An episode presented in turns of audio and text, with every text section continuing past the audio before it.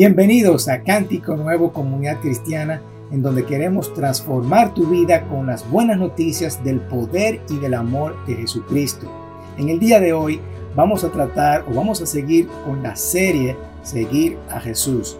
Es una serie planificada para todo el año, pero ya estamos terminando.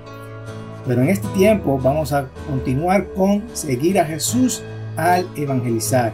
Como discípulo de Jesucristo tenemos que aprender qué es el Evangelio. Tenemos que saber definirlo, tenemos que saber declararlo, demostrarlo y defenderlo. Hermanos, tenemos un problema. Muchas personas no conocen el amor y el poder de Jesús. Muchas personas no conocen a Cristo como Señor y Salvador y esto es un gran problema. Una vez yo me sentía sin esperanza, con miedo, con culpa, vergüenza y oprimido. Y por el poder del pecado que había en mí, no podía avanzar en la vida. Además, tenía mucha incertidumbre de lo que pasaría con mi vida después de la muerte. Alguien tuvo la valentía de proclamar el Evangelio y gracias a eso conocí a Jesús. Mis ojos espirituales se abrieron y conocí la verdad. ¿Cuál verdad? La verdad que Jesús es el Hijo de Dios que al creer en Él, toda atadura sería desatada. Ahora yo puedo decir que soy una persona libre en Cristo Jesús. Yo te pregunto a ti, ¿te sientes sin esperanza? ¿Tienes miedo? ¿Te sientes con culpa, con vergüenza, oprimido por algún pecado? ¿Tú estás seguro a dónde tú vas a ir cuando tú mueres? Si no conoces a Cristo, esto es una gran oportunidad de conocerlo y desatar toda atadura que hay en tu vida. Así que yo te invito a escuchar este mensaje. Ahora, si tú eres parte de esta comunidad, espero que ya conozcas el amor y el poder de Jesús y estás en ese proceso de discipulado, es decir, haciendo lo que Jesús hizo. Lo importante es que tenemos que entender que como seguidor de Jesús tenemos un llamado de proclamar el Evangelio. Las mismas buenas que te libraron de este poder del pecado y te regalaron la salvación, esa misma noticia estás llamado a proclamarla a otras personas. Ahora bien, cuando se trata de evangelizar, de proclamar las buenas noticias de Jesús, puede ser que no conoces cuáles son esas buenas noticias. Quizás tú recibiste a Jesús, pero tú realmente no estás seguro de cuál es la buena noticia, no sabes cómo definir el Evangelio. O conoces a, de Cristo y no sabes cómo defenderlo. Tienes dudas sobre si esto es cierto, todo lo que dicen sobre Jesús, o tú no sabes qué palabras, o no sabes cómo expresar, no sabes cómo declarar el Evangelio. O también no entiendes qué es tu llamado, qué es tu trabajo, y por lo tanto tú no sabes cómo demostrarlo. Y por último, no solamente te concentras en presentar el Evangelio cuando todavía se trata de otro paso. Y te entiendo perfectamente porque nos concentramos en ganar personas a Cristo. Y está bien, pero hay algo más, hay algo más. Estamos aquí porque somos seguidores y tú tienes que saber definir el Evangelio, tienes que saber cómo defenderlo, tienes que saber cómo demostrar el Evangelio. Así que vamos a ver lo que dice la palabra de Dios Así que te invito a que busques tu Biblia y vamos a leer en Hechos capítulo 10, Hechos capítulo 10 y vamos a ver lo que dice la palabra de Dios. Dice en Hechos 10, versículo 34, Pedro tomó la palabra y dijo, ahora comprendo en realidad, para Dios no hay favoritismo, sino que en toda nación Él ve con agrado a los que le temen y actúan con justicia. Te pregunto, ¿le temes a Dios? ¿Estás actuando acorde a su justicia? En otras palabras, ¿estás obedeciendo sus mandamientos? Él quiere tener una relación contigo. No hay duda de eso. El Señor quiere tener una relación contigo. No es que Él tenga preferencias. Simplemente no le temes y no estás obedeciendo su palabra. Por eso tú no puedes o te sientes alejado de Dios. ¿Por qué? Porque hay una brecha entre tú y Dios y eso se llama pecado. Déjame saltar ahora un poco a Mateo 28. Luego seguimos viendo hechos. Dice Mateo 28, versículo 19. Por tanto, vayan y hagan discípulos de todas las naciones, bautizándolos en el nombre del Padre, del Hijo y del Espíritu Santo, enseñándoles a obedecer todo lo que les he mandado, enseñándoles a obedecer. Lo primero es que esto se lo dijo a sus discípulos. Y un discípulo, por definición, es una persona que tiene una disciplina y es un aprendiz, un seguidor de otra persona. En este caso, Jesús. Un ejemplo rápido. Cuando tú seleccionas a tus amigos, hay amigos que no te bajan en vez de ayudarte a crecer. Pero la palabra nos enseña que debemos de seleccionar nuestros amigos sabiamente. Entonces, nosotros le hacemos caso como discípulos de Jesús, como seguidores de Jesús, hacemos caso a lo que dice Él en su palabra. Ellos eran discípulos porque eran seguidores de Jesús, eran aprendices de Jesús y estaban haciendo lo que Jesús le había enseñado. Vamos a continuar en Hechos 10, después que Pedro le dice, Dios ve con agrado a los que le temen y actúa con justicia. Sigue diciendo en el versículo 36, Dios envió su mensaje al pueblo de Israel, anunciando las buenas nuevas de la paz por medio de Jesucristo, que es el Señor de todos. Las buenas nuevas de paz, un nuevo mensaje por medio de Jesús. Un nuevo mensaje por medio de Jesús. Y si hay una buena noticia, entonces es porque hay una mala noticia. La mala noticia, ¿cuál es? La mala noticia es que estoy atado y sin esperanza de salir del castigo, la culpa, la vergüenza del poder del pecado. Y no hay nada, nada que yo pueda hacer por eso. Ahora Pedro confirma esta expansión de estas buenas noticias, de este mensaje, versículo 37. Ustedes conocen este mensaje que se difundió por toda Judea, comenzando desde Galilea después del bautismo que predicó Juan. Ahora presenta el protagonista de esta buena noticia, que este es Jesús. Versículo 38. Me refiero a Jesús de Nazaret, cómo lo ungió Dios con el Espíritu Santo y con poder, y cómo anduvo haciendo el bien y sanando a todos los que estaban oprimidos por el diablo, porque Dios estaba con él porque Dios estaba con él. ¿Estás escuchando? Qué magníficas son estas palabras. Es decir, Jesús estaba demostrando las buenas noticias con el poder y el amor que Dios le había dado para hacer el bien y sanar a todos. Estaba demostrando, haciendo las buenas noticias. Este es el mensaje de salvación. Estas son las buenas noticias. Jesús, ungido por el Espíritu Santo y con poder, hizo el bien, sanó a los enfermos, sanó a los que estaban oprimidos, los liberó del pecado. Y esto es un proceso, ¿verdad? Y mediante este proceso, Dios estaba con él. Dios estaba con él. En todo este proceso, Dios estaba con él.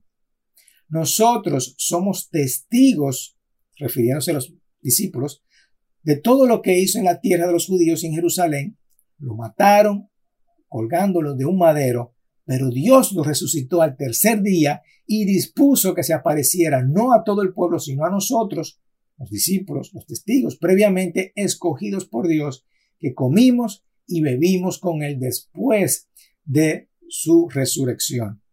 Y continúa explicando las buenas noticias, diciendo que Jesucristo murió y al tercer día resucitó. No es cualquiera que resucitó, fue Jesucristo quien resucitó de la muerte. Versículo 42. Él nos mandó a predicar al pueblo y a dar solemne testimonio de que ha sido nombrado por Dios como juez de vivos y muertos. Es decir, Pedro está diciendo, eh, Jesucristo nos mandó, nos ordenó. Es un mandato, te corresponde a ti hacerlo. Sí, porque de esos discípulos hicieron otros discípulos. Y a través de todos estos años, esta cadena llegó hacia donde ti. Ahora tú eres el discípulo. Versículo 43. De él dan testimonio todos los profetas que todo el que cree en él por medio de su nombre, el, el perdón de los pecados. A través de todos estos testimonios nosotros podemos defender el Evangelio. A través de tu testimonio, lo que Jesús ha hecho en tu vida, tú puedes defender las buenas noticias. Hermanos, evangelizar, ¿qué es evangelizar? Es proclamar las buenas noticias y las buenas obras. ¿No conoces cuáles son esas buenas noticias? Vamos a definirlo. ¿Qué significa? Y vamos a declararlo. ¿Qué es lo que dice? Definir el Evangelio. ¿Qué significa definir el Evangelio? Una buena definición podría ser, es las buenas noticias que Dios se hizo hombre y vino como Jesucristo vivió la vida que nosotros debimos de haber vivido, una vida perfecta, sin pecados, cumplió con las leyes y murió la muerte que nosotros debimos de haber recibido. Tres días después resucitó de los muertos, probando que Él es el Hijo de Dios y ofreciendo el regalo de la salvación y el perdón de los pecados a todos quienes se arrepientan y crean en Él. Esto es la definición. Tú lo puedes decir con tus propias palabras, pero esto básicamente es definir el Evangelio. Y el Evangelio no se trata no solamente de dejar un pasado malo y vivir ahora para la gloria de Dios. Esto es un beneficio de la salvación. El Evangelio incluye arrepentimiento de pecado y fe en Dios. Y eso lo hablamos ya como discípulos de Jesucristo. Debemos de saber que tenemos que arrepentirnos, volver hacia atrás, ¿verdad? Además de definir el Evangelio, tenemos que declararlo. Lo que dice, las buenas noticias es que Jesús es Dios encarnado, que vino a vivir sin pecado y murió con la carga del pecado en lugar de todos los pecadores. El poder del pecado puede ser roto. El castigo fue pagado. La culpa puede ser absuelta. La vergüenza puede ser removida. Esto es declarar el Evangelio. ¿Puedo llegar a Dios por mis propias fuerzas? No. ¿Cómo llego a Dios entonces? A través de su Hijo Jesucristo, por aquel quien murió por cada uno de nosotros. Esto es declarar el Evangelio. ¿Qué es lo que dice? Conoces a Cristo, pero no sabes cómo defender el Evangelio. Defender el Evangelio es decir, por qué es cierto, por qué es verdadero, Recuérdate lo que dice el versículo 43. De él dan testimonio todos los profetas. Lo que Cristo ha hecho en tu vida, cómo te ha cambiado, cómo te ha transformado, es la mejor forma de tú defenderlo, de tú defender el Evangelio. El Evangelio es verdadero porque tú lo has vivido en carne propia. Recuerda todo lo que ha hecho Jesucristo en tu vida. Recuerda cómo te ha transformado y ese proceso que tú has vivido para ser una persona, de una persona mala a una persona buena, de un estado A a un estado B. Esa transformación es la mejor forma de tú decir que Jesucristo es verdadero, el Evangelio es verdadero, porque tú lo estás viviendo y tú lo has vivido. Y además de eso, Jesucristo es la única persona que ha resucitado, ha resucitado de los muertos. No hay nadie como Jesucristo. Él resucitó de los muertos.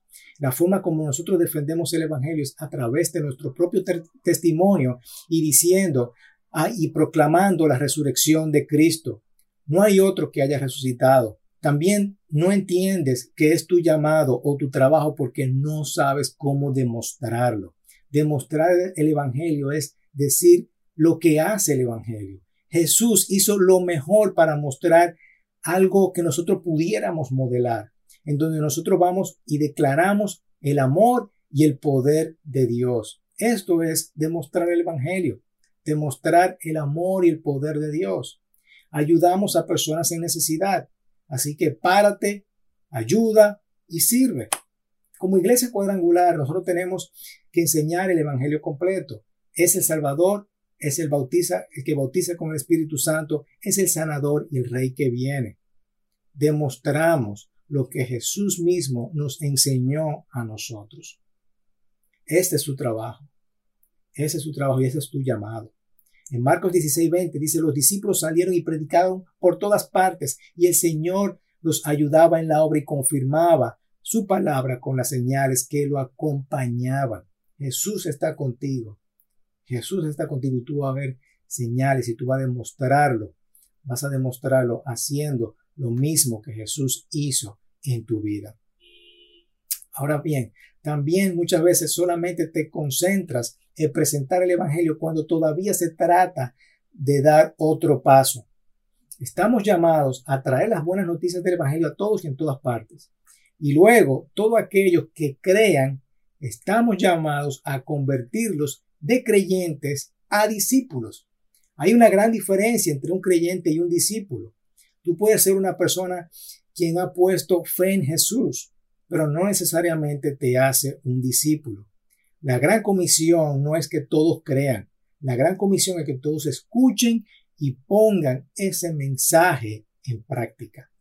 Así que nosotros queremos ayudarte, queremos ayudarte, déjanos ayudarte, no solamente a creer, sino también a escuchar y a poner en práctica la palabra de Dios, a definir, a declarar, a defender y demostrar el Evangelio. Y mientras más tú camines con Jesús, más fuerte te vas a poner, más sano tú estarás.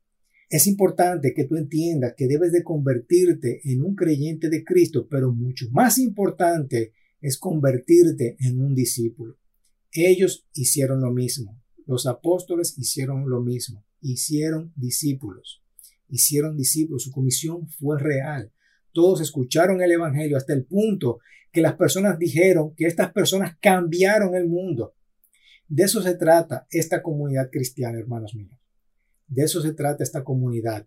No estamos buscando desarrollar una multitud, estamos tratando de desarrollar una comunidad, una comunidad cristiana, que sean todos creyentes, que sean discípulos, obedecer todo lo que nos Jesucristo nos ha encomendado, nos ha mandado. No estamos tratando de acrecentar los números, estamos tratando de levantar y construir personas. Tú no eres un número más en nuestra comunidad. Tú no eres una persona que asiste a nuestra iglesia. Tú eres una persona y nos importa lo suficiente y estamos orando por ti y tratándote de que tú camines en los pies de Cristo. Te valoramos y atesoramos esa relación que hay entre nosotros y queremos que seas y que alcance lo que Cristo tiene para ti, para tu vida, porque tu vida importa. Dios nos llama todos los días a que vivamos para su gloria y para el bien de los demás, como compartimos en el servicio pasado. Y muchas veces tú dices, ya yo soy salvo, ya yo voy al cielo, ya las demás personas no me importan, sálvese quien pueda. Mientras pensamos así, vamos a estar peor y peor. Mientras más pensemos en nosotros mismos, nos va a ir peor. Pero nosotros nos ponemos mejores, somos mejores personas, vamos a estar sanos cuando nosotros ponemos nuestras vidas al seguir a Jesús y ayudar a otras personas. Queremos no solamente que creas en Jesús, queremos que escuches y que practiques sus enseñanzas. Así que nosotros estamos aquí para crear esta comunidad, crear una familia. El Evangelio es el mensaje que cuando tú respondes en fe, produce un nuevo nacimiento. Eso es lo que te convierte en un creyente, ese nuevo nacimiento. Así que vamos a seguir a Jesús, tenemos que practicar el Evangelio. Dice la palabra, vayan por todo el mundo y anuncien las buenas nuevas a toda criatura. Jesús se levantó todos los días pensando en evangelizar y discipular. Y debemos de estar haciendo eso mismo nosotros. Es llamado. Nos corresponde proclamar las buenas noticias. Lo que hizo el Señor por mí, ahora yo lo proclamo y lo digo a otras personas. Como comunidad cristiana es deseamos ver almas salvadas, discipuladas y transformadas al conocer, amar y servir a Jesucristo. Y al mismo tiempo Queremos alcanzar a vecinos, naciones y generaciones para que experimenten la misma libertad que nos trae las buenas noticias de su amor y de su poder. Vamos a definir, a declarar, a demostrar y defender el Evangelio. ¿Cómo ponemos esto en práctica? Primero, hazte la pregunta, ¿con quién estoy compartiendo el Evangelio? ¿Cómo estoy haciendo discípulo? Es tan sencillo como en tu propia casa, en tu propia casa, estás compartiendo el Evangelio. ¿Cómo están tus hijos creciendo en los caminos del Señor? ¿Cómo tú estás discipulando? Esto es una práctica que tú puedes hacerlo en tu misma casa. A mí me hace falta seguir practicando y haciendo discípulos con mis propios hijos. Así que eso es una tarea que tenemos por delante. Por supuesto, no estás solo Tú no estás solo. Recuerda que esto es una comunidad. Si necesitas ayuda, déjanos ayudarte. Así que que el Señor te bendiga en este tiempo, en este día, que pases un día bendecido. Si tú no conoces al Señor, esto es un, eh, esto es un momento perfecto para tú decirle sí al Señor. Así que quiero aprovechar la oportunidad. Si tú no conoces a Cristo como Señor y Salvador y quieres aceptarlo, permíteme orar por ti. Ahí en tu casa, cierra los ojos y dile al Señor, Señor, yo me arrepiento de mis pecados, yo te quiero aceptar como Señor y Salvador, ahora quiero hacer tu voluntad. Tan simple como eso. Si tú haces esa oración, tú eres, comienzas a ser parte de la familia de Dios. Así que eh, haz esta oración conmigo. Si no te sientes cómodo de hacerla tú, Señor Jesús, me arrepiento de mis pecados, acéptame como tu Hijo, yo te acepto como Señor y Salvador de mi vida y a partir de ahora quiero hacer tu voluntad. En el nombre de Jesús, amén. Esta simple oración, el Señor te hace parte de la familia y tú eres ahora su hijo. ¿Qué te corresponde ahora? Comienza a leer la palabra de Dios Trata de congregarte en una buena iglesia cristiana. Estás invitado a, nuestra, a ser parte de nuestra comunidad. Así que que el Señor te bendiga y tengas un día bendecido. Nos vemos en la próxima.